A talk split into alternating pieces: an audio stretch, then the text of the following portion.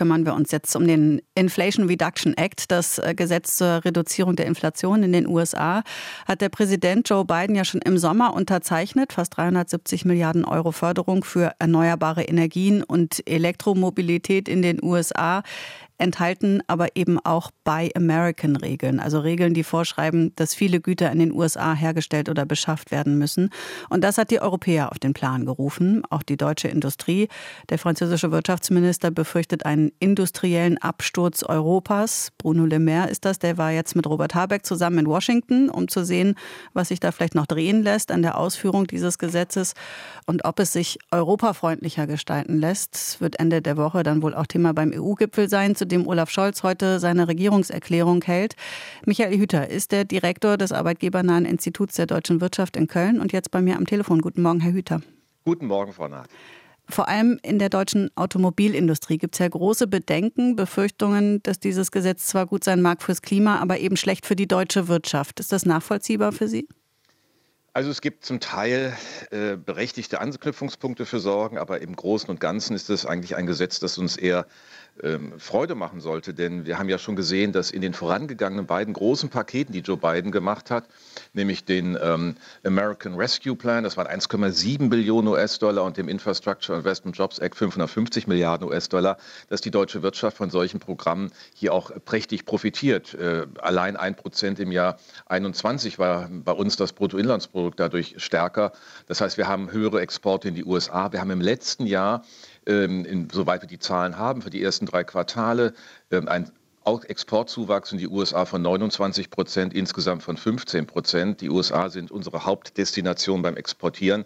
Deswegen die Aufregung ähm, ist sicherlich größer, als das eigentlich angeragt, angesagt ist. Und wegen einer so, solchen Gesetzeskulisse wird Deutschland oder Europa und Frankreich nicht deindustrialisiert. Da müssen wir schon selbst sehr viel falsch machen und wir müssen darüber nachdenken. Aber wie genau kann die deutsche Industrie profitieren, wenn sie doch dann in weiten Teilen ausgeschlossen ist? Naja, es ist ja sehr genau zu betrachten. Es ist bei den Pkw, für die, die in den USA entmontiert werden, das machen wir ja zum großen Teil. Unsere Automobilisten haben auch dort äh, Fertigwerke und exportieren aus den USA in andere Regionen der Welt.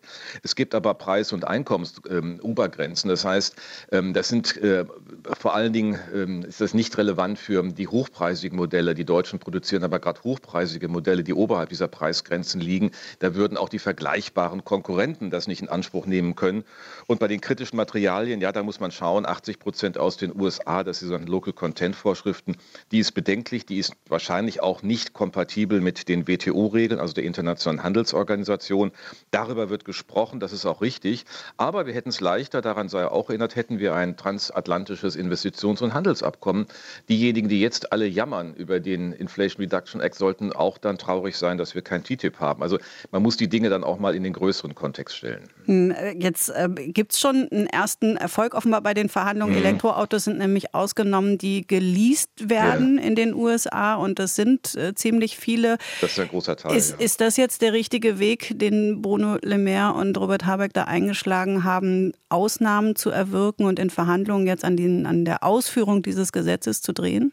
Das ist der einzige Weg, den man jetzt finden kann, denn das Gesetz an sich wird ja nicht in Frage gestellt. Es soll uns auch wichtig sein, dass die Vereinigten Staaten endlich auch in, den, äh, in die Transformation hin zur Klimaneutralität und auch einer anderen Energieproduktion eintreten. Das ist natürlich etwas, was die deutsche Wirtschaft auch befördert. Dafür haben wir viele Ausstattungsmerkmale. Wenn Sie den Maschinenbau befragen, freut er sich natürlich über ein solches Gesetz, weil er sieht, das sind Investitionsmöglichkeiten, die in den USA sich ergeben, weil unsere Produkte dort ganz besondere Beiträge leisten können. Und da geht es auch nicht dann um diese Local Content Vorschriften. Aber es ist genau richtig, jetzt auf Kooperation zu setzen und nicht auf Konfrontation.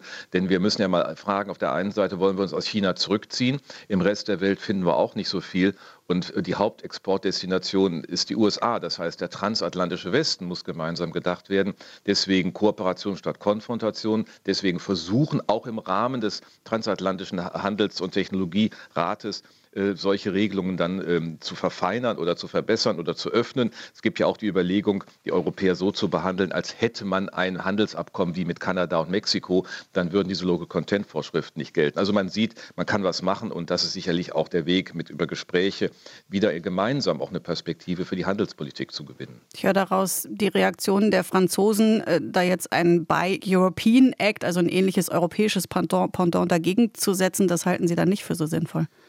Nein, ich meine, natürlich ist es so, dass wir überall ähm, äh, Subventionskulissen haben. Die Amerikaner haben sich entschieden, äh, mehr über Subventionen direkt auch diese Klimaneutralität zu erreichen. Wir machen das sehr viel stärker über den CO2-Preis, also über eine Kostenstruktur. Und wenn man da rauskommt, hat man einen Vorteil. Wir haben aber auch große Subventions äh, in der, auf der europäischen Ebene, der European Chips Act. Es gibt für die Batterieproduktion Forscher, ähm, Unterstützungen hier am Standort. Und man kann höchstens fragen, und das ist sicherlich ein berechtigter Punkt, wie kompliziert ist das bei uns? Also das, das Charmante an dem amerikanischen Modell ist es ein Steuererlass, ein Steuerkredit, wie die sagen. Das heißt, geht relativ einfach, man dokumentiert die Voraussetzungen, bekommt es. Das ist bei uns relativ kompliziert. Eine Subvention, die gewährt wird für eine Investition hier am Standort, muss dann erst noch in Brüssel gegengesegnet werden. Also da kann man sicherlich die Verfahren vereinfachen. Das ist dann noch kein Subventionswettlauf, aber neue Töpfe, zusätzliche in der als Antwort darauf ist, glaube ich, nicht die entscheidende Frage, sondern wie machen wir hier eine kluge Standortpolitik, wie sind unsere Steuerlasten, wie ist unsere Infrastruktur und wie denken wir Europa gemeinsam. Wir würden ja viel mehr Kosteneffizienz gewinnen, wenn wir in vielen, vielen Themen, beispielsweise Energiepolitik, europäisch denken würden. Michael Hüter sagt das und er ist der Direktor des Deutschen Instituts, äh, des Instituts der deutschen Wirtschaft. So rum. Vielen Dank für das Gespräch, Herr Sehr Hüter. Gerne. RBB 24 Inforadio vom Rundfunk Berlin-Brandenburg.